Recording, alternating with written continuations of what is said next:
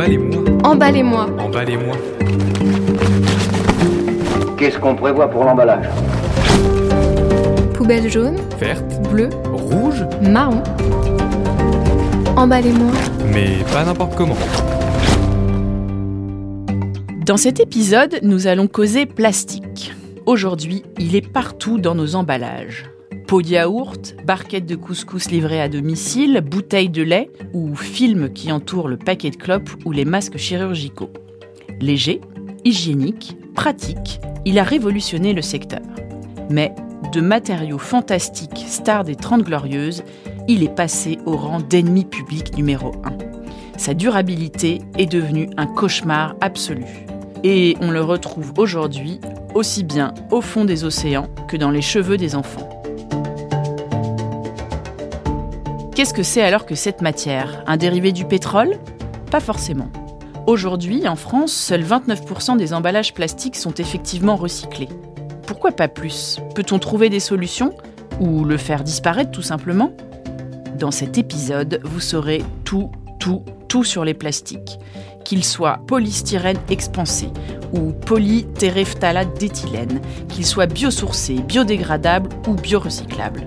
Vous découvrirez même l'étroite relation qu'ils entretiennent avec Aya Nakamura. Pour nous accompagner, nous accueillons Luc Averous, enseignant-chercheur à l'école de chimie de Strasbourg depuis 25 ans, que l'on peut aisément qualifier de mec des polymères.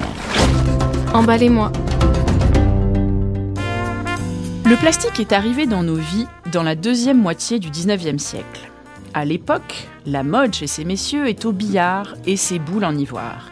Mais l'ivoire coûte cher et, d'autre part, on craint pour l'extinction des éléphants. Un fabricant de boules de billard a alors l'idée grandiose de lancer un concours. 10 000 dollars sont promis à qui trouvera un substitut à l'ivoire.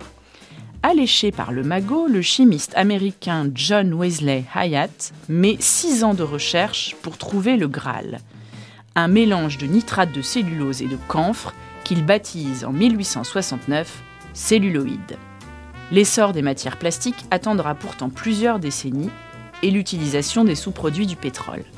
Les Trente Glorieuses les propulseront dans le monde de la production de masse au milieu de l'ère du tout jetable. Et n'allez pas croire que sa production a ralenti. Elle a même doublé ces 13 dernières années. Les emballages, bien sûr, n'échappent pas au phénomène. C'est aujourd'hui le plus grand marché des matières plastiques, à lui seul 40% de la demande européenne. En parlant d'emballage, mettons la tête dans notre poubelle, notre bac jaune. Du côté des emballages plastiques, on y trouve pêle-mêle des pots de yaourt, une barquette de jambon bien rose, un bidon de lessive, une bouteille d'eau gazeuse et le film qui entourait le pack de la dite eau. Presque un quart des déchets ménagers en France. Mais chacun est dans un plastique différent, qu'on appelle respectivement, accrochez-vous, polystyrène expansé, polypropylène, polyéthylène haute densité, polytéréphtalate d'éthylène et polyéthylène basse densité. Il n'y a pas un, mais des plastiques. De quoi parle-t-on alors? La réponse va peut-être rappeler à certains le moment où, collé au radiateur du fond de la classe, vous subissiez en terminale, l'oreille pas forcément attentive, les cours de physique-chimie. Vous allez aussi calculer la pression qui s'exerce sur les parois du bathyscaphe à 150 mètres de profondeur. Silence C'est très facile, faites pas semblant d'être plus nul que vous l'êtes. Y a qu'à appliquer le principe d'Archimède. Oui, alors le, le- le terme plastique est un terme qui est, euh, qui, qui est très usuel qui a été euh, défini euh, un petit peu officiellement que très très récemment. Donc j'ai découvert euh, un petit peu par hasard donc la définition donc des matières plastiques dans un, un guideline sur les plastiques usage unique qui a été fait par la Commission européenne. Alors une matière plastique donc c'est un matériau donc qui est constitué majoritairement donc de polymères. Alors se, se pose la question de qu'est-ce que c'est qu'un polymère? Donc, un, un polymère, donc c'est une grosse molécule, donc on parlera de macromolécules, donc qui est formée donc de petites molécules associées les unes aux autres. Beaucoup plus simple, on apprend que le terme plastique ne désigne absolument pas une matière dérivée du pétrole et surtout que c'est un comportement, comme dirait Aya Nakamura. Comportement, bah ouais. J'ai dit comportement, bah ouais. Je suis dans mon comportement, bah ouais. J'ai dit fait pas référence donc à l'origine du tout du matériau. Le terme plastique, il fait référence donc au comportement du matériau. Donc on a un matériau qui va être malléable. Donc ça, c'est un élément très très important. Donc les gens qui font, qui vont associer donc matière plastique à ressources fossiles, c'est pas c'est pas obligatoirement le cas. Mais ça va tout le comportement du matériau plutôt que la nature chimique du matériau qu'on va retrouver au, au travers de ce terme-là. Si on s'intéresse à l'origine de ces matériaux, on a donc d'un côté les plastiques dérivés du pétrole. Ils nécessitent beaucoup d'énergie pour être produits. De l'autre côté, on trouve les plastiques biosourcés, c'est-à-dire issus d'organismes vivants, animaux ou végétaux, comme le blé, le maïs, la canne à sucre, la pomme de terre, les algues et j'en passe.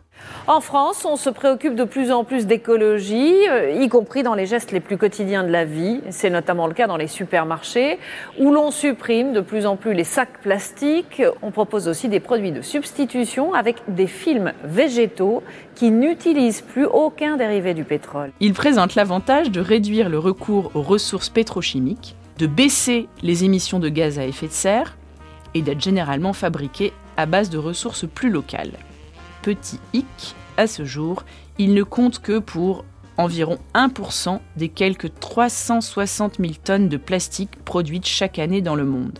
Autant dire peanuts. Mais les chercheurs rivalisent d'inventivité pour créer de nouveaux plastiques biosourcés.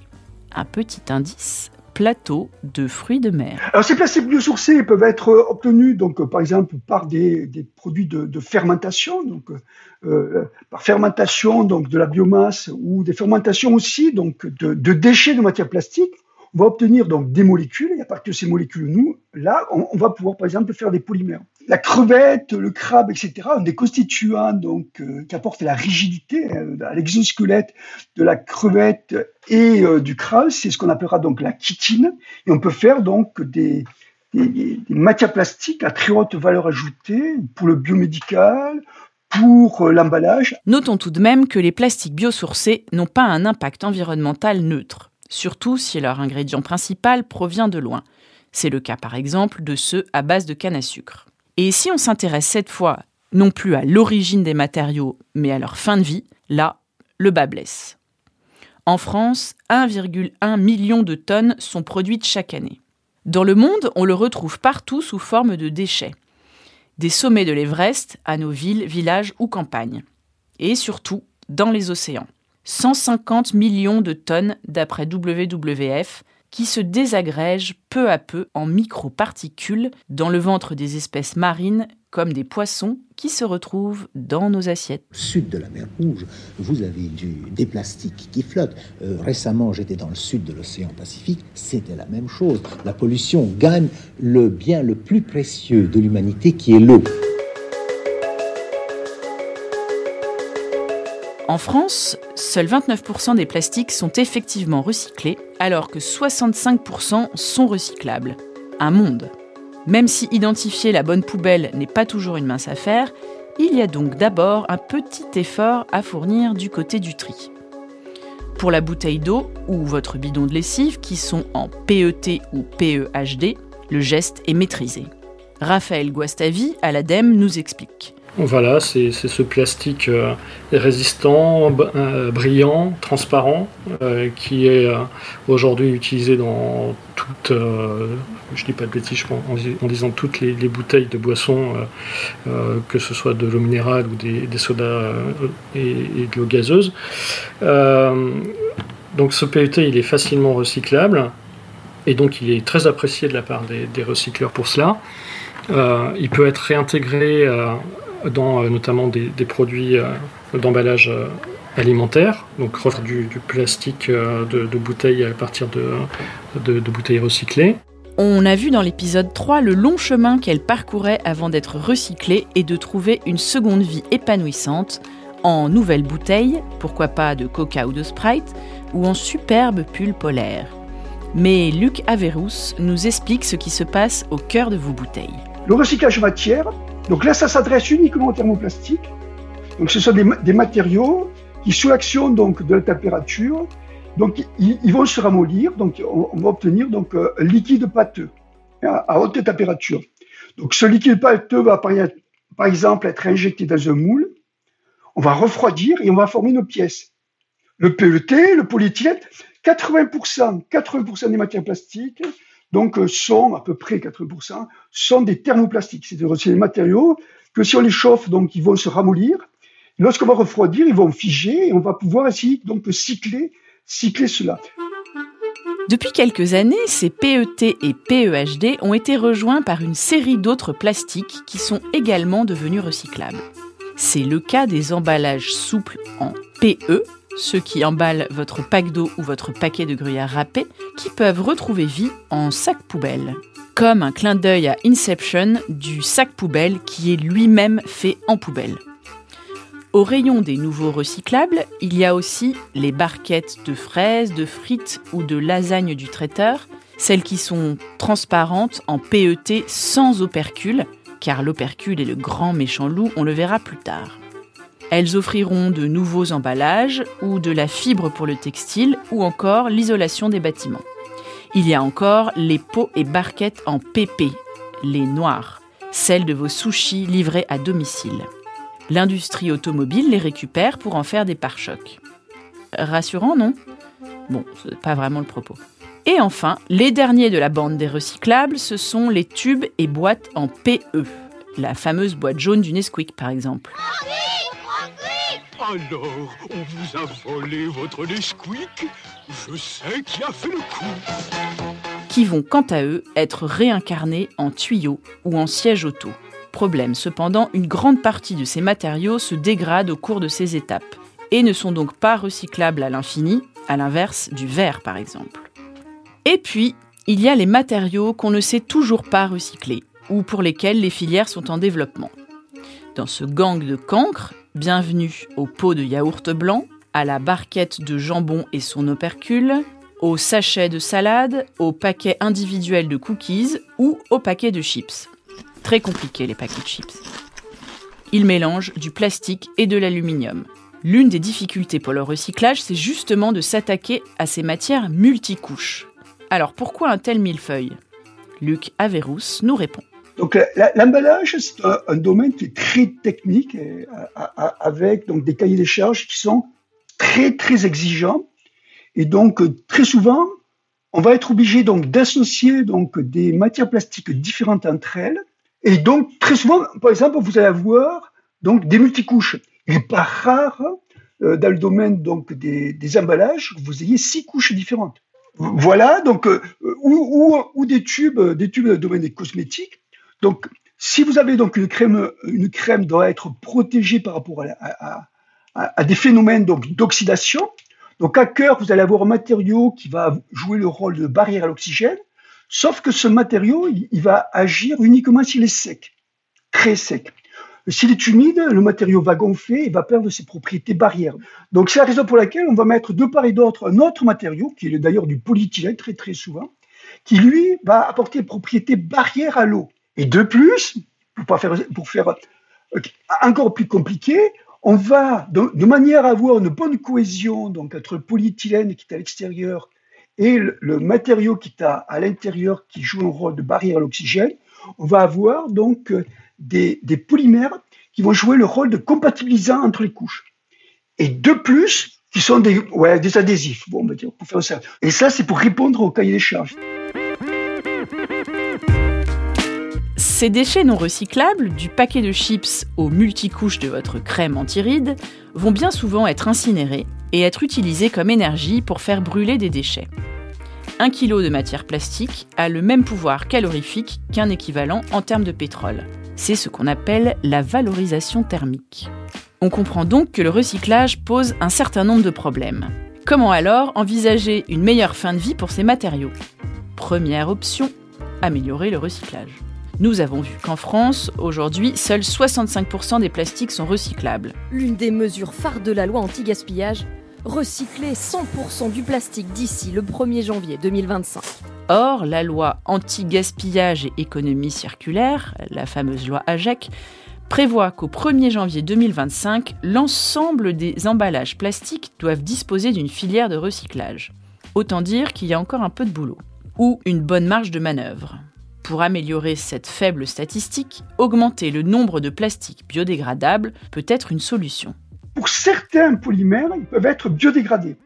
Alors, biodégradé signifie que le matériau, donc sous l'action euh, d'enzymes, va se dégrader, va avoir une, une, minéralisation, de manière à aller jusqu'à des éléments donc euh, du type euh, gaz carbonique, donc méthane, de l'eau et développement d'une nouvelle biomasse. Selon les normes en vigueur, un plastique biodégradable doit être transformé à 90% en humus en 6 mois lorsqu'il est placé dans des conditions de compostage industriel.